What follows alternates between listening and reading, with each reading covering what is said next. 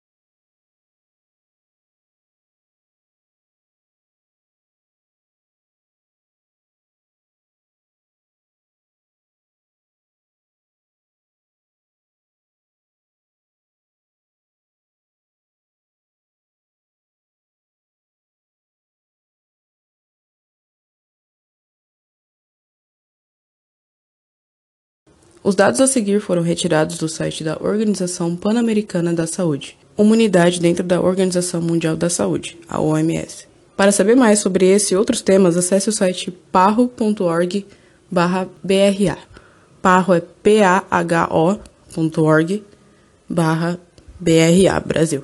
De acordo com a última folha informativa, atualizada em março de 2018, o número estimado de pessoas que sofrem com depressão era, na época, mais de 300 milhões, equivalente, na época, a mais de 4% da população mundial. Na verdade, para ser mais exata, era 4,4%. A depressão, no seu grau mais elevado, pode levar ao suicídio. Cerca de 800 mil pessoas morrem por ano por suicídio, o equivalente a aproximadamente 2.190 mortes por dia, uma média de 90 mortes a cada 60 minutos, quase duas mortes por minuto e quase uma morte a cada 40 segundos. Suicídio é a segunda principal causa de morte entre jovens de 15 e 29 anos. Só no Brasil são mais de 11,5 milhões de pessoas que sofrem de depressão, aproximadamente 4% de todas as pessoas que sofrem de depressão no mundo, e aproximadamente 5,8% da população do Brasil, quase 94% do estado de São Paulo, ou seja, quase um estado inteiro do nosso país sofre de depressão. Desse número, menos de 1 milhão e 150 mil pessoas recebem algum tratamento. Existem programas de acompanhamento, suporte psicológico, ouvidorias e várias outras ferramentas disponíveis para a sociedade. Porém, em muitos países, menos de 10% das pessoas que sofrem com a depressão realmente recebem algum tratamento. Alguns dos motivos para esse baixo alcance de tratamento são falta de recursos, da família, das pessoas que precisam de tratamento e não têm dinheiro para pagar, falta de profissionais treinados, porque o treinamento precisa ser de qualidade também. Porque para mim não faz sentido nenhum alguém investir tanto tempo da vida estudando para não levar a sério o trabalho e nem entender que é responsável pela saúde mental de outra pessoa.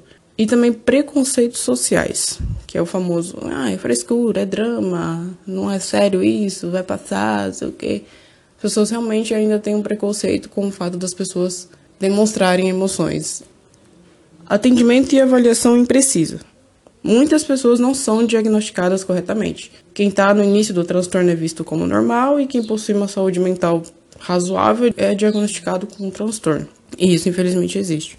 Ainda segundo o site da Organização Pan-Americana de Saúde, um episódio depressivo pode ser categorizado como leve, moderado ou grave. Isso depende da intensidade dos sintomas. Um episódio leve faz com que a pessoa tenha dificuldade em um trabalho simples e em atividades sociais, sem um impacto tão grande na rotina dela. Agora, um episódio grave faz com que seja impossível qualquer tipo de atividade, seja profissional, doméstica ou social. Vale lembrar que, independente de qual seja a situação, é extremamente importante prestar atenção na pessoa. O que eu posso dizer da depressão é que ela é imprevisível, entenda isso. Um outro ponto que a OMS menciona é se a pessoa possui ou não um histórico de episódios de mania. Episódio, como o próprio nome diz, ocorre de forma isolada em um determinado momento, não é algo constante.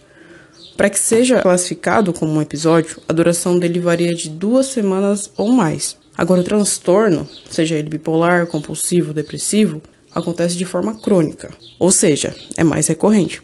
Por isso, o TDR significa transtorno depressivo recorrente.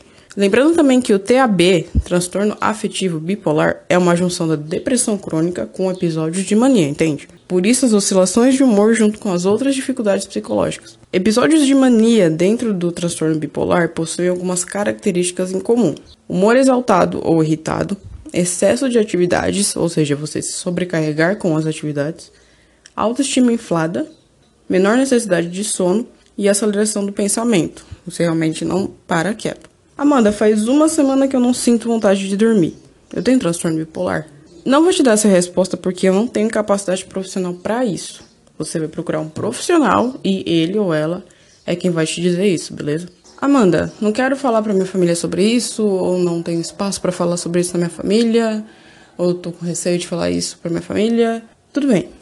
Você pode entrar no site do CAPS, que é o Centro de Atenção Psicossocial, e ver se na sua região tem uma unidade para que você possa ir e começar a conversar com um psicólogo. Você pode convidar alguém da sua confiança para te acompanhar, se você sentir à vontade. Mas mesmo com ou sem alguém, sempre se lembre de que tudo que você está fazendo é para o seu bem, independente de quem vai estar do seu lado ou não. Além do CAPS, você pode ver se alguma faculdade da sua região oferece atendimento psicológico emergencial também. Sim, isso existe e é de graça. Mesmo que você não esteja em uma situação de emergência emocional, vale a pena ligar e pedir para falar com os responsáveis do programa. Outra opção, caso você não queira ou não tenha condições de um acompanhamento presencial no momento, é entrar no site do Centro de Valorização à Vida, que é o cvv.org.br, ou ligar no 188. Tanto no site quanto por telefone existem profissionais disponíveis para conversar com você sobre qualquer coisa. Amanda, tá tudo bem comigo? Mas eu tô começando a me preocupar com outra pessoa. O que, que eu posso fazer? Antes de tudo, empatia. Antes de iniciar uma conversa, toma muito cuidado com as palavras que você vai usar com essa pessoa. Tenha paciência caso ela tenha uma mudança de humor inesperada e tenha em mente que caso ela diga algo que te machuque, é provável que não seja a intenção dela. E mesmo que seja, se acalme. Se você já tem essa sensação de que ela está com algum problema emocional, então vai precisar ter esse cuidado na relação. Mas sempre olhe para você também. Não se esqueça de você. Se você está lendo e pesquisando coisas sobre saúde mental para ajudar alguém, você pode muito bem aplicar o que está aprendendo na sua vida também. Se você sentir segurança de recomendar para essa pessoa alguns dos programas que eu comentei aqui, ou então outros que você já pesquisou, então faz. Incentiva o diálogo. Entenda quais são os limites de uma conversa sobre isso com a pessoa. Se ofereça para ir com ela no psicólogo, enfim. E o mais importante, tenha paciência e esteja ali por ela. Muitas batalhas contra a depressão são perdidas exatamente porque a pessoa não deu conta de lutar sozinha, entende? É extremamente importante abrir o olhar para qualquer sintoma pequeno de depressão. É bem provável que aqueles 4% da população mundial que eu citei logo no começo tenha crescido nesses últimos anos. Mas independente disso, e os outros 90% que não sofrem com nenhum transtorno? O que, que eles estão fazendo a respeito? Comece a mudança por você. Setembro Amarelo não é só um mês de um ano inteiro. Não é só nesse mês que a gente deve se importar com isso. É todo dia. Porque até o final do dia de hoje, mais de 2.190 vidas serão interrompidas por conta da depressão. E eu não quero mais que isso aconteça. E você?